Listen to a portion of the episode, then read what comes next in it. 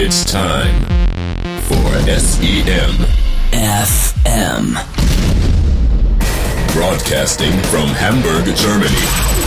The crazy sons of search engine marketing bringing you all the knowledge and all the news and the latest trends.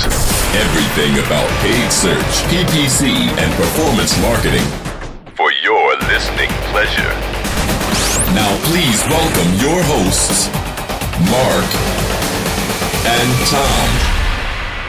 Herzlich willkommen zur 76. Folge SEMFM.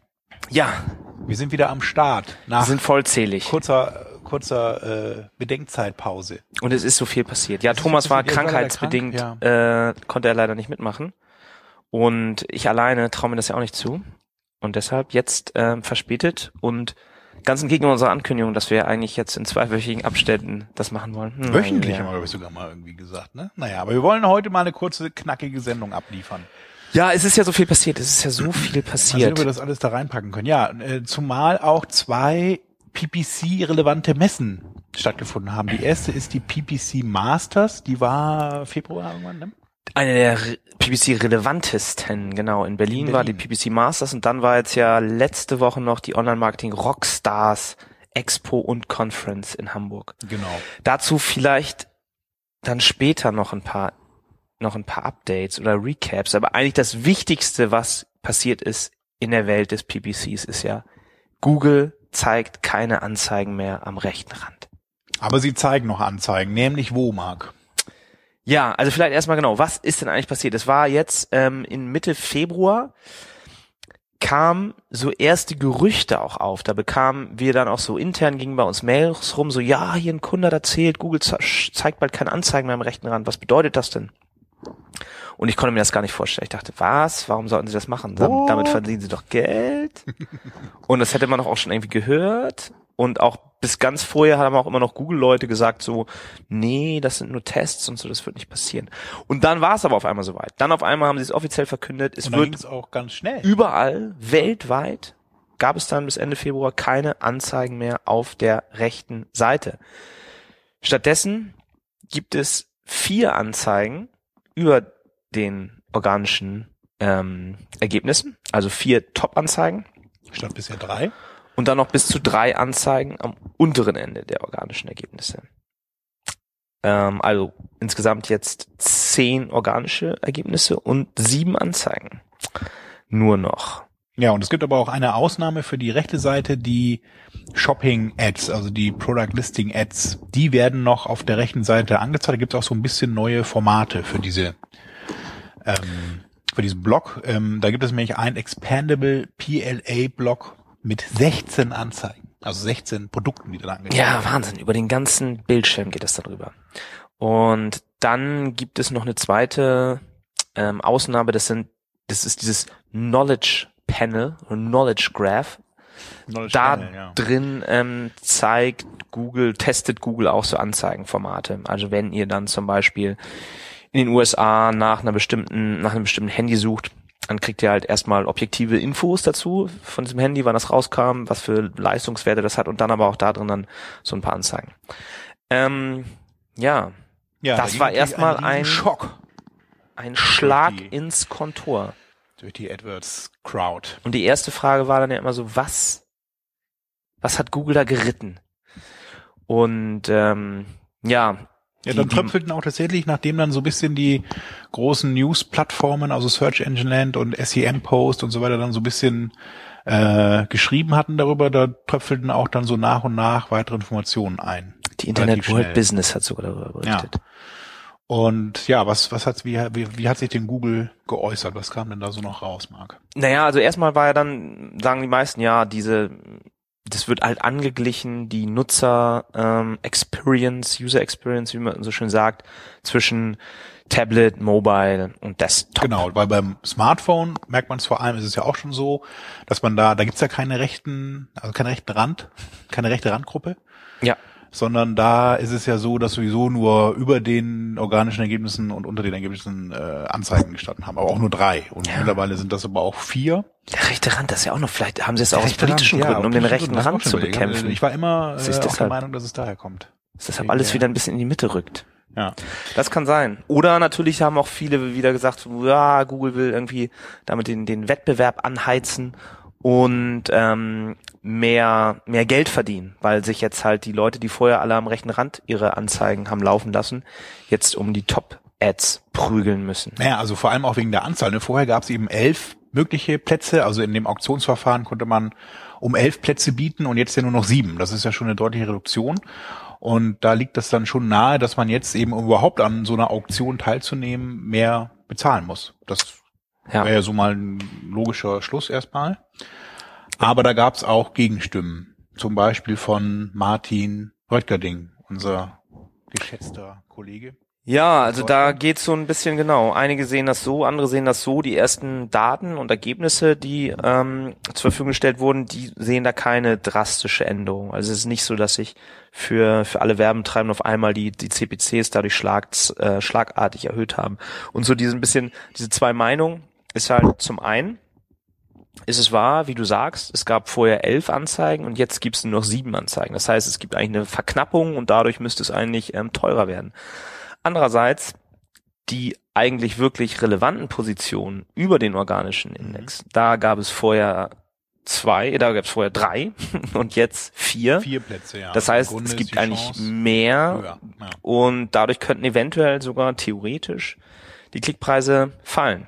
Und auch so von den, von den Klickraten oder der Gesamtanzahl der Klicks, ähm, ist es so, dass die, diese Klickrate, die diese, diese vierte Top-Anzeige bekommt, eigentlich so die Klickraten der gesamten Anzeigen am rechten Rand wieder auffängt. Also die Gesamtanzahl an Klicks, was Google da verdient, ähm, wird, wird sich gleich bleiben. Ich glaube, da werden sie schon sichergestellt haben, dass sie das ausgiebig testen, dass nicht der, die Google Bottomline Ja, darunter also leidet. Das, darauf kann man sicher.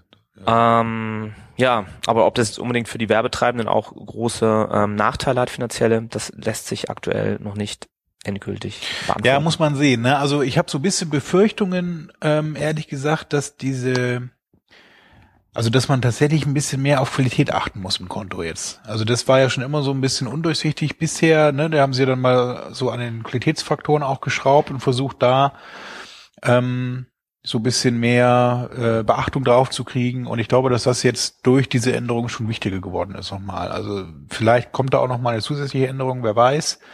Jedenfalls glaube ich schon, dass Google da mit was mehr bezweckt als nur eine Verknappung der Anzeigen und irgendwie dann das jetzt so laufen ist. Da werden schon noch so ein paar andere Sachen passieren. Und vielleicht auch nochmal bei der Ausgestaltung der Anzeigen.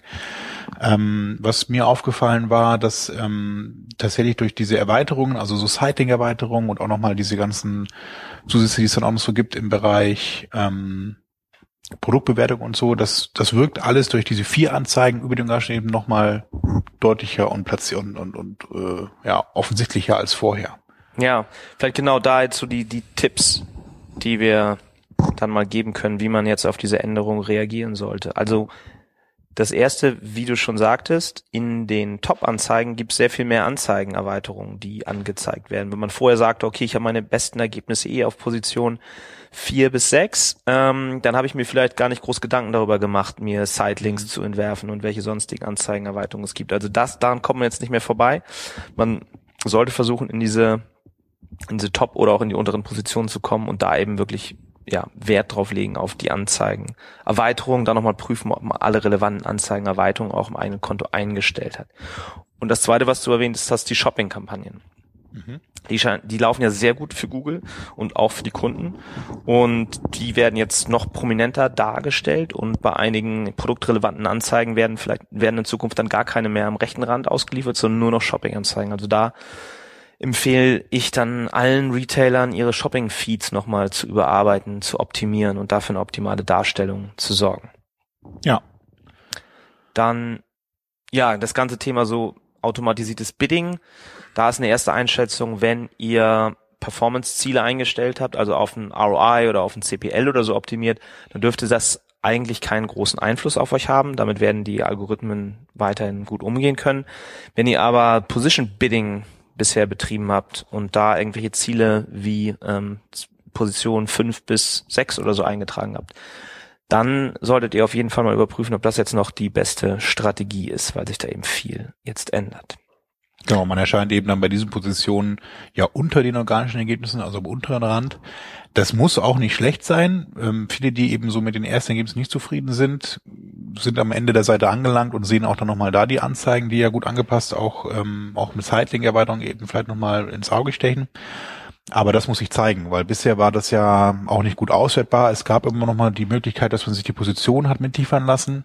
Ähm, und dann tauchten quasi immer die Anzeigen unter den Ergebnissen als Other auf. Also alles, was nicht so oben oder rechts stand, äh, wurde dann von Google unter dem unter der Position Other zusammengefasst. Man könnte jetzt mal so rückblickend im Account auswerten, wie das so lief bis dato, weil das in Zukunft eben die Position unter den organischen Ergebnissen, also 5, 6 mal 7 eben auch sein kann. Hm. Ja, und diese Anzeigen waren ja immer speziell so für Leute, also wenn man nicht viel, wenn man einen sehr günstigen CPL auch bekommen wollte und nicht so großes Budget hatte, dann waren halt diese rechten Anzeigen eigentlich ganz geeignet, weil das waren dann meistens Suchende, die tatsächlich schon in diesem Vergleichsmodus sind und wirklich eben ganz äh, bewusst dann auch wissen, dass das Anzeigen sind und sie wollen irgendwas Bestimmtes kaufen und vergleichen jetzt nur noch irgendwie bestimmte Anbieter und bestimmte Preise. Mhm. Also die hatten schon ihr Einsatzgebiet und die Befürchtung ist jetzt natürlich schon, dass diese äh, Werbetreibenden ähm, ja, genau, was die jetzt machen sollen, die vorher am rechten Rand waren, die auch gar nicht so das Budget haben, um vielleicht alle Impressions in diesen Top-Positionen dann abzufangen. Da noch eine Empfehlung, sich mit dem Thema RLSA und Remarketing nochmal auseinanderzusetzen und zu schauen, kann ich vielleicht, ähm, auch wenn ich mir das so nicht leisten kann, in diese Top-Positionen vorzudringen, das vielleicht wenigstens für die Leute leisten, die schon mal auf meiner Webseite waren. Oder mit diesem neuen ähm, Customer Match, was sie jetzt haben, für die Leute, wo ich schon einen E-Mail-Verteiler zum Beispiel von habe. Mhm.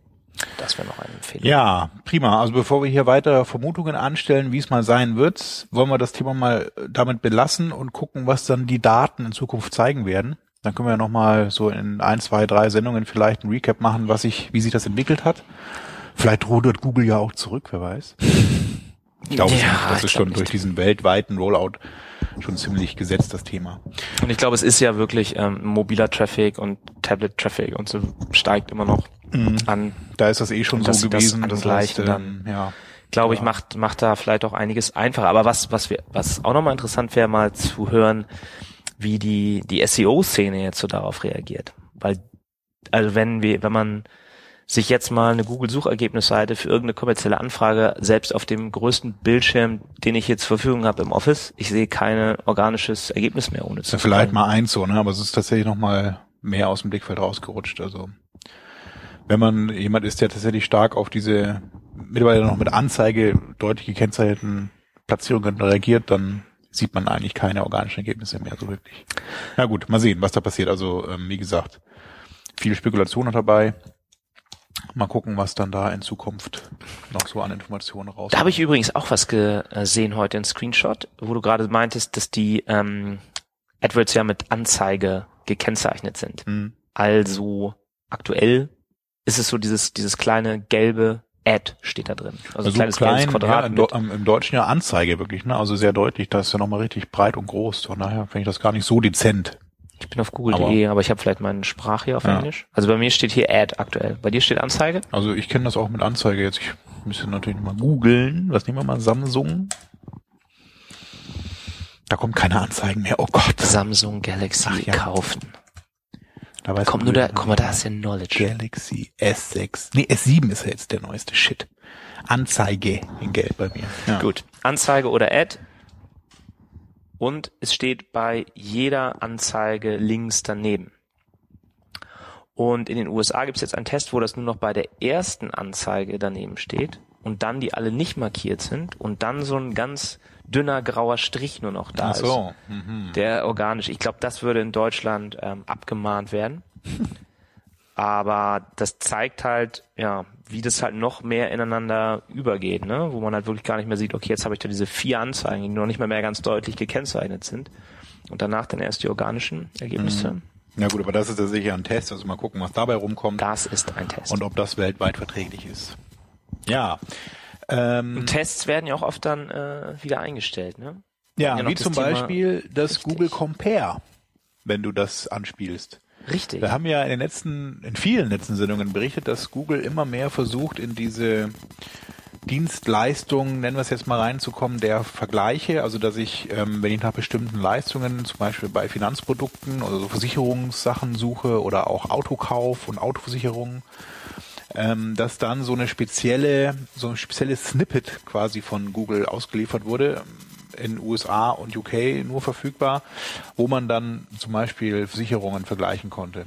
Autos. Und dann gab es auch so ein Geschäftsmodell von Google, dass sie dann quasi beim erst beim Abschluss so einer von so einer Versicherung dann und sowas äh, alles. eine Beteiligung hatten. Und das stellt Google ein. Das war wohl tatsächlich nur ein Test, eben wie gesagt in USA und UK und diesen ganzen Bereich Google Compare genannt, der wird von Google jetzt demnächst, ich glaube im März ähm, ist der Plan, das Ganze einzustellen. Die Partner wurden schon informiert, die daran teilgenommen haben.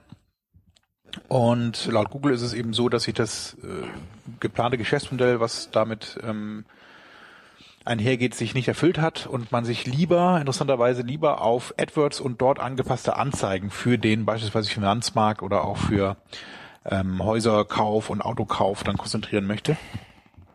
Und von So wie diesem, von diesem Google Snippet quasi absieht. Von diesem Google Compare Snippet absieht und das nicht mehr weiter entwickelt. Interessant.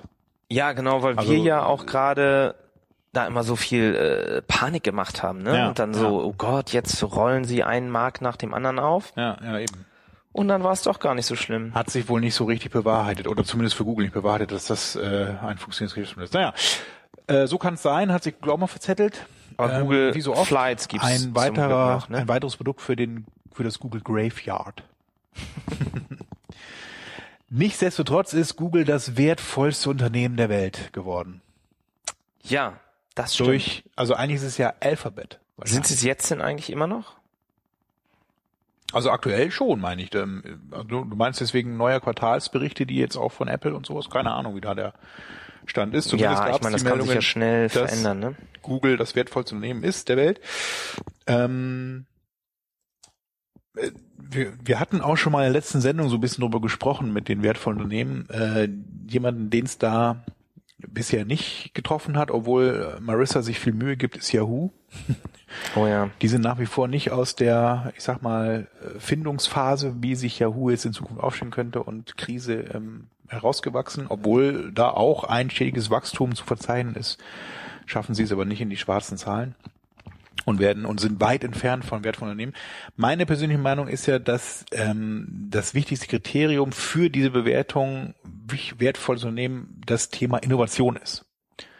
Ich glaube, nur Firmen, die extrem innovativ sind, kommen auch überhaupt in so eine Sphäre von wertvoll und wirklich weltweit ähm, in so einem Licht, dass sie als wertvolles Unternehmen gelten können. Ein gutes anderes Beispiel finde ich an der Stelle Tesla, die sicherlich auch sehr wertvoll sind, zumindest die Marke selber auch schon einen gewissen Wert bekommen hat, eben weil sie halt durch ihren Markt, durch den sie, also durch den Automarkt, den es ja eigentlich schon lange gibt, aber durch eben diese Elektrotechnik neue Märkte schaffen können, neue Nischen schaffen können und das eben dann auch von äh, Venture Capitals extrem beliebt angenommen wird.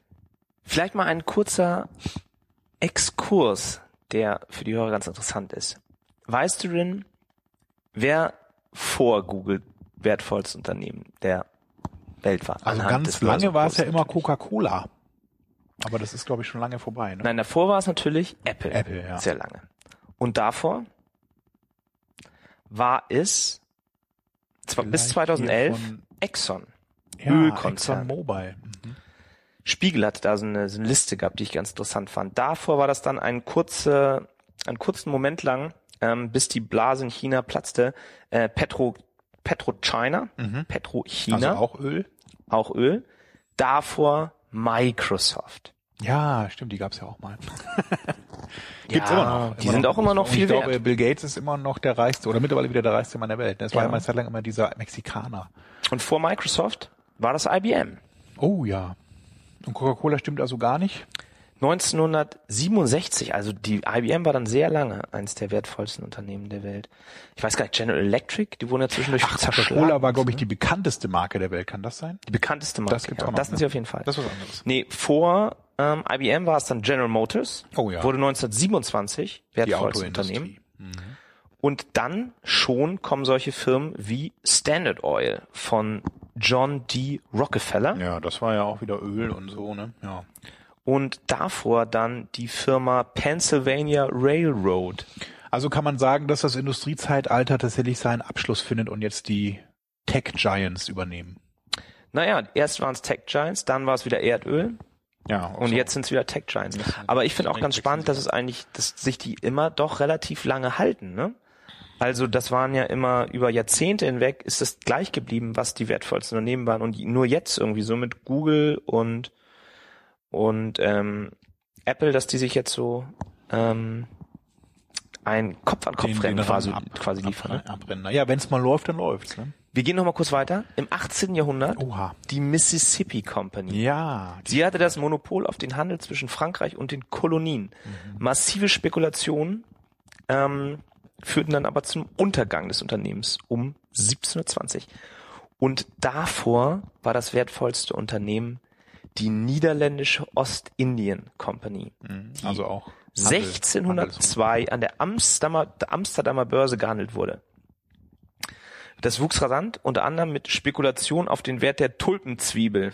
Ja, stimmt. dann zugrunde. So. Der Blumenhandel. Jetzt wisst ihr, was die Tulpenzwiebel mit Google zu tun hat. Sorry, aber ich fand's ganz, Ein ganz kurzer spannend. Exkurs in, In die Geschichte Ökonomie. der wertvollsten Unternehmen. Dann hat Google noch was anderes getan. Wir haben echt wieder richtig viel Google bei uns. Und zwar ähm, hatte Google eine Impact Challenge in Deutschland gestartet. Das ist schon abgelaufen jetzt, ne? Deshalb er hatte brauchen wir nicht ich mehr auch vor der. Vergangenheit. Man kann sich da nicht mehr, man kann nicht mehr mitmachen. Die Wahl ist gefallen. Äh, kurz für die, die es interessiert, vielleicht fürs nächste Jahr, wenn Google das neu startet, da ging es darum, dass Vereine gefördert werden sollten, also vor allem äh, Menschen, in, die ehrenamtlich für Vereine tätig sind. Ähm, die konnten ein Projekt vorstellen, was in ihrem Verein äh, gemacht wird und Google hat dann ein Preisgeld ausgesetzt und für das beste Projekt ähm, das wurde dann mit 10.000 Euro, der dritte Platz, der zweite mit 52.000 und der erste Platz mit 500.000 Euro dotiert. Das Ganze fand in Zusammenarbeit mit betterplace.org statt. Da können wir mal den Link veröffentlichen in den Shownotes. Und wie gesagt, wenn das nächstes Jahr wieder losgeht und ihr in einem Verein seid und da mal mitmachen wollt, dann könnt ihr das ja mit einem coolen Projekt mal tun. Ja, das finde ich auch gut. Die Unternehmen sehen sich ja auch immer mehr so PR, Gegenwind und politischem Gegenwind und Kartellklagen und so weiter gegenüber. Deshalb tun sie wirklich viel in dieser Öffentlichkeitsarbeit und auch nicht nur online, sondern auch ähm, draußen in der wirklichen Welt. Diese, diese Aktion von Google nämlich, die hatten dafür unter anderem auch eine ganz große, ähm, so einen ganz großen Stand am Berliner Hauptbahnhof aufgebaut wo du dann äh, also da hingehen konntest und dann da auch für diese Impact Challenge abstimmen konntest, an so einem Terminal. Ja, Und so drängt sich Google auch in den Massenmarkt. dazu passt ja vielleicht auch die, ähm, ich habe ja durch, durch einen Zufall, habe ich ja, war ich ja bei der Office-Eröffnung von Facebook in Berlin auch dabei. Und da waren auch einige Politiker und der US-Botschafter war da. Und Facebook hat jetzt halt äh, ein Büro in Berlin, wo aktuell 15 Mitarbeiter arbeiten. Es sollen aber bis zu 50 Mitarbeiter werden. Und die kümmern sich nur so um Öffentlichkeitsarbeit und ähm, Public Relations und auch die Beziehung zu Politikern und Journalisten. Oha. Also immer wenn, wenn Facebook dann irgendwie was um macht oder wenn es so ein, Lobbyisten zu sein. wenn es so ein Thema gibt wie, okay, in Facebook gibt es viele Hasskommentare ähm, und dann fordern Politiker, man müsste Facebook verbieten, dann werden diese Politiker eingeladen ins Berliner Office und dann wird ihnen da erklärt, ob es vielleicht andere Wege gibt, damit umzugehen und dass Facebook ja eigentlich dafür gar nichts kann oder Facebook eigentlich ja ein gutes, gutes Tool ist.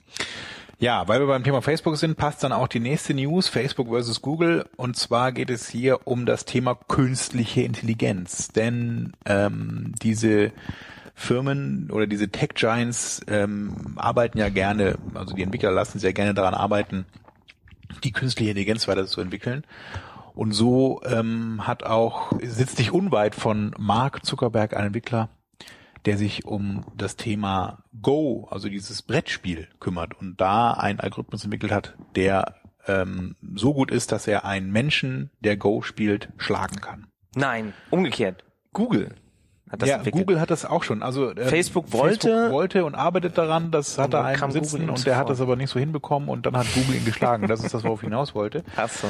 Ähm, Das finde ich ganz witzig, weil früher gab es immer, weil, weil wir vorhin auch IBM erwähnt hatten als Wertschöpfungsfirma, eben früher gab es immer diesen Bohai um diesen Supercomputer Deep Blue von IBM, der dann Schach spielen konnte, gegen Kasparov gewonnen hat auch irgendwie, ne? Und Mhm, diese genau. Großmeister im Schach.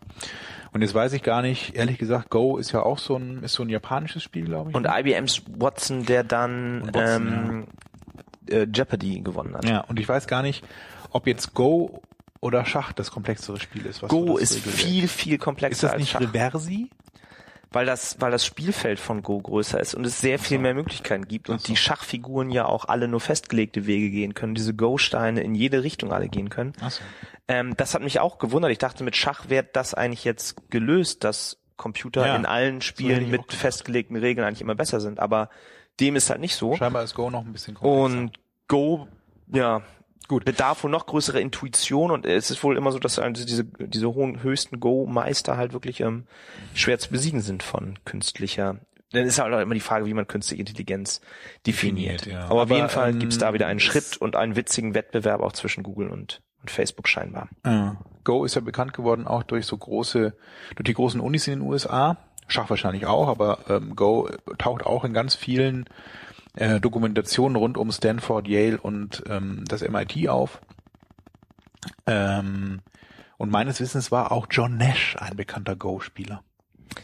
Wer ist denn John Nash? Jetzt fällt's mir ein. Ich dachte, ich kenne ja eigentlich nur Robbie Nash, Nee. den Windsurfer. Bobby Nash ist äh, Sport. Ähm, aber John Nash ist der, nach dem der Film A Beautiful Mind gemacht Genau. wurde. Richtig, ne? Mit Russell Crowe. Ja.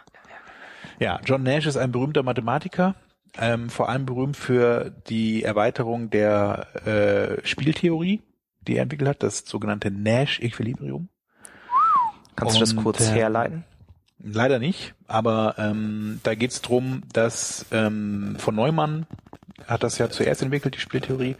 Und die Weiterentwicklung von Nash geht darum, dass von Neumann nur von zwei Spielern ausgegangen ist und Nash hat dann mit seinem Nash-Equilibrium nachgewiesen, dass das auch für mehr als zwei Spieler gilt.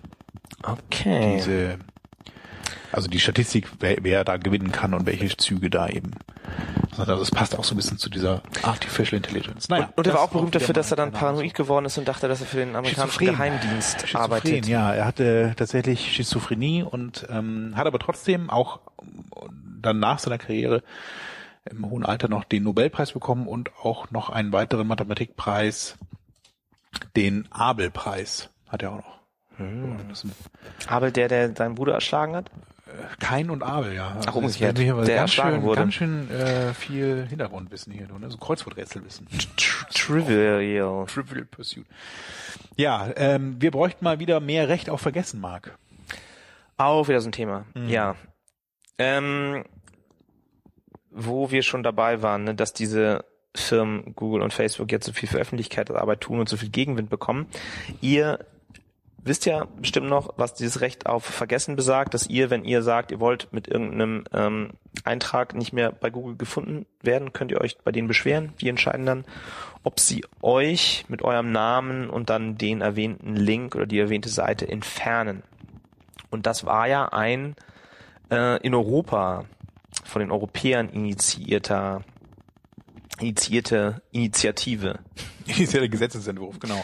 Gesetzentwurf. Der auch durchgesetzt wurde und Das Problem war aber, wenn man halt, genau, wenn ich halt nach Thomas Lange Nacktfoto äh, gesucht habe auf google.de, dann wurde das halt nicht angezeigt. Wenn ich dann aber danach auf google.com gesucht habe, wurde das angezeigt. Sie Ah. haben also diesen Filter, dieses Vergessen nur anhand der, äh, ja, der Domain der Länderdomain. der Länderdomain ja. von Google gemacht.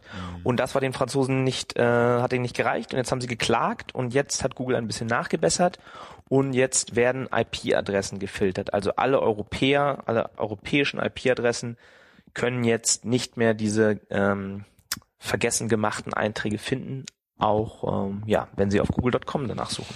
Ja, VPN äh, ist günstig mittlerweile, kann man sich mal holen, wenn man sowieso ein bisschen international tätig ist mit AdWords, macht das Sinn. Dann kann man nämlich auch mal von anderen europäischen Ländern oder auch weltweit Anzeigen überprüfen. Aber auch das kann ja geblockt werden und wie Von man Netflix, zum ja. Beispiel Netflix macht das auch und Google könnte das eben auch machen, wenn sie beschweren. Das Schlimme ist aber auch, was ich wirklich ganz dramatisch finde, dass halt den Franzosen das auch noch nicht reicht und sie fordern, dass Google einfach weltweit diese Einträge dann aus dem Index entfernt. Und das ist wieder so dieses am europäischen Wesen soll die Welt genesen und es interessiert sie scheinbar nicht, dass das mit dem gleichen Recht ja auch China für sich beanspruchen könnte, dass alle Einträge zum, zu Demonstrationen auf dem Platz des himmlischen Friedens dann weltweit entfernt werden aus Google. Also da guckt Europa nicht über seinen Tellerrand und sagt, egal was wir machen, ist das Richtige. Und sie sehen nicht, dass wir in einer globalen Welt leben und leider dann ja auch andere Länder, die nicht so toll sind wie Europa, das Gleiche von Google fordern können, mit dem gleichen Recht, mit dem das die Europäer machen. Ja, belassen wir es mal dabei. Ähm, Ja, das ist ja mein Lieblingsthema, ne? ja, das Ich hätte auch du, nicht, dass Anwalt du dich wieder in. Rage sprichst hier. Denn es gibt auch, um mal wieder was Positives zu berichten, eine neue AdWords-App, beziehungsweise neu ist nicht, sondern es gibt sie jetzt auch für iOS-Geräte, also für das iPhone. Ich habe das noch nicht installiert, ich habe es nicht ausprobiert, deswegen mal die Frage, und du wahrscheinlich auch nicht, Marc, du hast ja überhaupt kein Apple Sam, Sam Smartphone. Nee, ich habe es ja fürs Android-Telefon mal ausprobiert und, Und es ist daher, halt sehr ähm, rudimentär und ich habe ja leider auch nur ein sehr kleines Gehirn. Telefon. Ja, deswegen die Frage an unsere Hörer, wenn ihr das mal ausprobiert habt und da Positives oder auch Negatives berichten könnt, schreibt was in unsere Sendungskommentare rein und wir können das ja in der nächsten Sendung dann nochmal verwursten und den ähm, Rest, die restlichen Welt mitteilen, Ja. sofern Google uns nicht aus dem Index wirft. So, what grinds your gear? What really grinds my gears habe ich noch mal kurz aufgenommen. Genau, wir hatten ja ab und zu mal die, den, den Rant, den ich hier im Podcast ähm, zum Best geben darf. Und diesmal ähm, ist es der neueste Webshit, dass wenn man zum oberen Rand des Browser-Viewports fährt mit der Maus, dass dann nochmal so ein Pop-up erscheint, was üblich ist. Das, das sehe ich jetzt immer öfter bei ganz vielen Seiten, dass man häufig dann äh, so äh, die, die, die, die Seite bemerkt, in Anführungszeichen, künstliche Intelligenz, in Anführungszeichen, dass man den Browser, das Browserfenster eigentlich schließen möchte und die Seite verlassen möchte und dann kommt noch schnell ein Pop-up, was einem mitteilt, willst du dich nicht doch für unseren tollen Newsletter Wo denn? oder sonst irgendwas. Bei Search Engine Land, bei diesen ganzen Nachrichtenseiten kommt das ganz häufig oder auch bei irgendwelchen Shops, die dir dann noch irgend so ein Also wenn ich da günstiges- jetzt hingehe und wenn so ich jetzt, günstiges Angebot anzeigen. wenn ich jetzt was mache?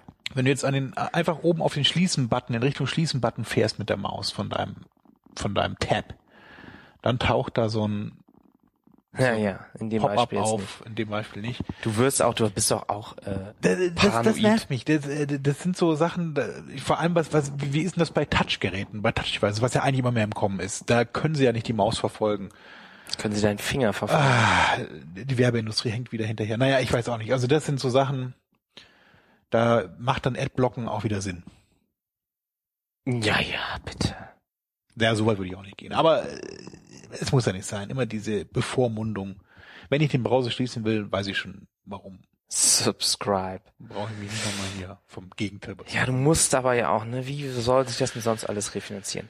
Gut, wie angekündigt, die halbe Stunde ist schon wieder überzogen. Okay, dann noch eine wichtige Sache. Eine wichtige Sache noch Es gibt ist ja einen äh, Nachfolger von Ace.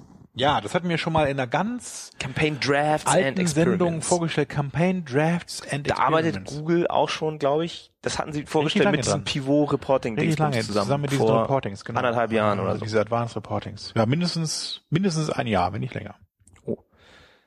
Warum sagen Sie hier, please retrying? Ähm, genau, da können wir mal kurz durchgehen, was denn jetzt so. Oh, ja? Keine Zeit?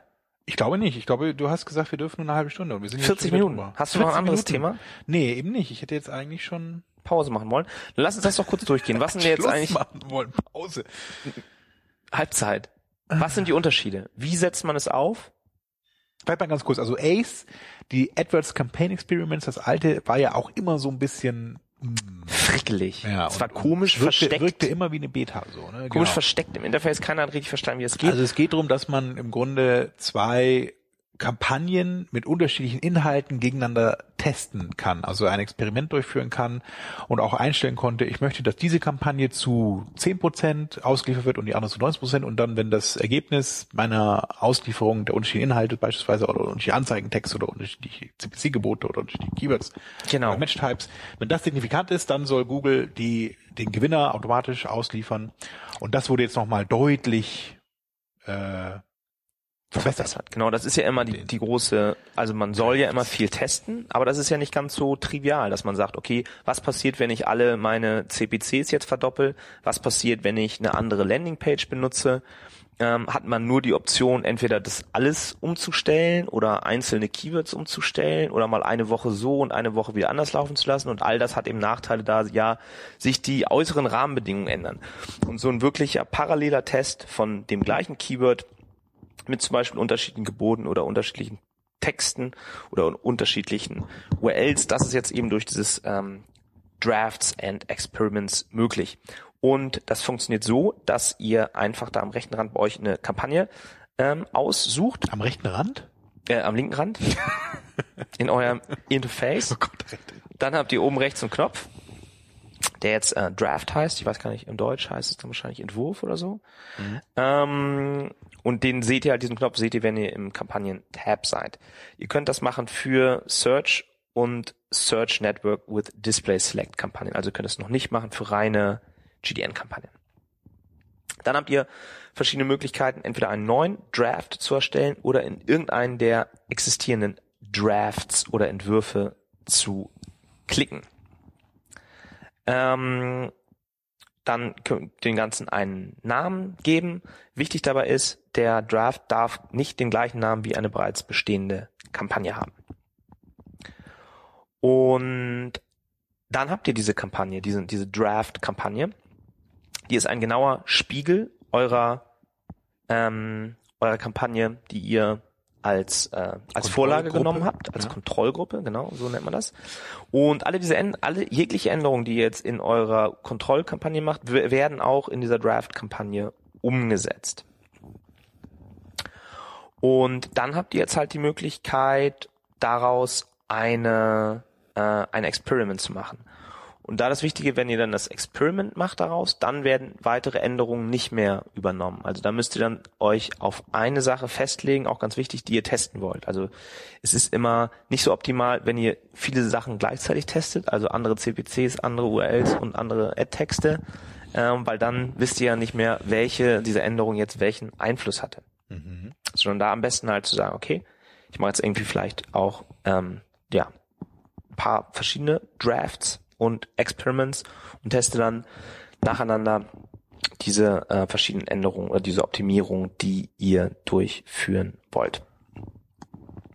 Und nachdem ihr dann, ihr seht dann halt, ähm, während so ein Experiment läuft, wenn ihr zum Beispiel sagt, okay, ich teste jetzt mal sowas wie Bit ähm, Increases, dann habt ihr, wie Thomas schon sagte, eben die Möglichkeit zu ein, einzustellen, wie viel Prozent des Traffics ihr darauf laufen lassen wollt.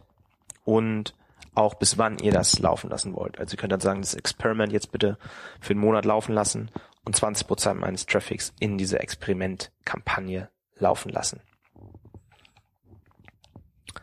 Ähm, genau da diese eine Einschränkung, was ich eben sagte, wenn ihr verschiedene Sachen testen wollt, ihr könnt das aktuell nur nacheinander machen. Ihr könnt nicht ähm, mehr als ein Experiment für die für die gleiche Kampagne laufen lassen. Also ihr könnt nicht ähm, ja, eine Kampagne nehmen, die dreimal spiegeln und dann gleichzeitig drei Experimente laufen lassen. Aber ich denke mal, das kommt dann bestimmt irgendwann noch mal, dass man auch so ein bisschen multivariat testen kann. Und genau, dann gibt es einen zusätzlichen Tab, der heißt dann All Experiments und da seht ihr dann immer so, welchen Split ihr gewählt habt, was die originale Kampagne ist, was Startdatum und Enddatum ist der, der Experimente, also wirklich alles sehr viel, sehr viel übersichtlicher und sinnvoller aufgebaut, als es bisher war. Ähm, bei der Auswertung eurer Experimente bekommt ihr jetzt auch so ein schönes Dashboard, wo ihr dann seht halt, okay, wie haben sich denn Klicks, Impressions, Klickrate, Kosten, ähm, CPLs verändert ähm, von Kontroll zur, zur Experimentgruppe. Da kriegt ihr dann auch Pfeile für die statistische Signifikanz. Das ist ja auch immer so ein ganz wichtiger Punkt beim Testen. Okay, die Klickrate hat sich jetzt um ein Prozent irgendwie verbessert. Ist das signifikant oder kann das nur Zufall sein? Da habt ihr dann so zwei verschiedene Arten von Pfeile. Irgendwie entweder ist da No Icon, ähm, wird gar nichts angezeigt, dann hat es noch nicht genug Daten. oder es hat eine, eine geringe Signifikanz, da nehmen sie bis zu 95 Prozent für dieses ähm, P-Value da an oder halt eine hohe Signifikanz. Und wenn ihr dann zufrieden seid mit dem Ergebnis und der Signifikanz, könnt ihr einen ähm, ja, Apply-Button drücken und dann werden automatisch diese Änderungen aus eurer Experimentkampagne übernommen in die bestehende Kampagne. Jo. Das ist natürlich sehr umfangreich im Vergleich zu früher. Denkt auch noch dran, dass es ja noch die Erweiterung der Anzeigen-Text-Testing-Möglichkeit gibt. Ja. Also wenn ihr sowas testen wollt, das geht auch ohne diese Campaign- und Draft-Experiment-Geschichte.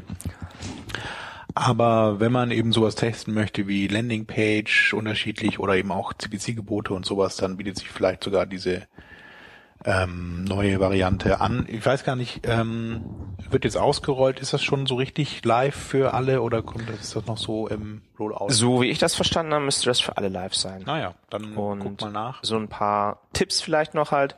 Macht euch genauen äh, Gedanken vorher, was ihr denn eigentlich ähm, testen wollt und auch was der KPI ist. Also wenn ihr jetzt sagt, okay, ne, ich teste eine neue Landingpage, dann wollt ihr ja wahrscheinlich wissen, ähm, hat die eine höhere Conversion-Rate als die alte. Und dann solltet ihr euch auch darauf ähm, eher konzentrieren und dann nicht gucken, ob irgendwie vielleicht der Klick anders ist oder die Impressions gesunken sind, weil das dann eben nicht äh, eigentlich zur Bewertung der Landingpage dazugehört. Dann ähm, gebt dem Ganzen auch einen guten Namen, dass ihr genau wisst, was da drin dann geändert werden soll. Ähm, also genau, gebt dem Namen so, dass ihr versteht, was eigentlich in diesem Inhalt dieses Tests ist. Und ähm, dann, wie schon gesagt, während dieses Experiment läuft, werden Änderungen nicht mehr übertragen. Also wenn ihr dann in der Originalkampagne äh, Anzeigetexte anpasst, seid vorsichtig, dass diese Änderung wird nicht übernommen in das Experiment. Und achtet darauf eben wieder auf diese statistische Signifikanz. da gibt Google euch ja jetzt ähm, Inhalte zu und ihr müsst dann eben auch wissen, dass so eine Kampagne und eine Test, so eine Experimentkampagne ein bisschen Zeit braucht, wenn ihr vielleicht nicht so viel Traffic habt. Bereitet euch darauf vor, wie lange das laufen kann. Und eben genau, was ihr nicht machen sollt, wie schon erwähnt, so viele Sachen gleichzeitig äh, testen. Bevor du dich noch Ist vorbei? wiederholst, müssen wir jetzt hier an dieser Stelle die Sendung beenden. Vielen Dank fürs Zuhören. Ja, das ging wirklich schnell. Die 76. Folge ist im Kasten. Wir ähm, werden uns jetzt bemühen, das auch in der Frequenz ein bisschen zu erhöhen, hören uns dann hoffentlich in Kürze wieder also nichts mehr über die PPC Masters und die Rockstars. und werden dann auch über die PPC Masters und Online-Marketing Rockstars. Ja, wir sind schon bei über 40 Minuten jetzt mal. Und diese deine Facebook-Office-Eröffnung Versprechen- über den US-Botschafter wollte ich auch noch wie du deine lästern. Versprechen, dein Versprechen halten willst, eine kurze Sendung zu machen. Wir können uns auf 45 Minuten einigen. Hättest du noch drei Minuten und könntest da noch mal kurz vom, einen vom Zaun brechen. Nein, okay, mach fertig. Es waren ja ein paar interessante äh, Updates dabei, ne, würde ich sagen. Und dann sehen wir uns, äh, hören wir uns in zwei Wochen wieder. Prima. Danke fürs Zuhören. Bis dann. Tschüss.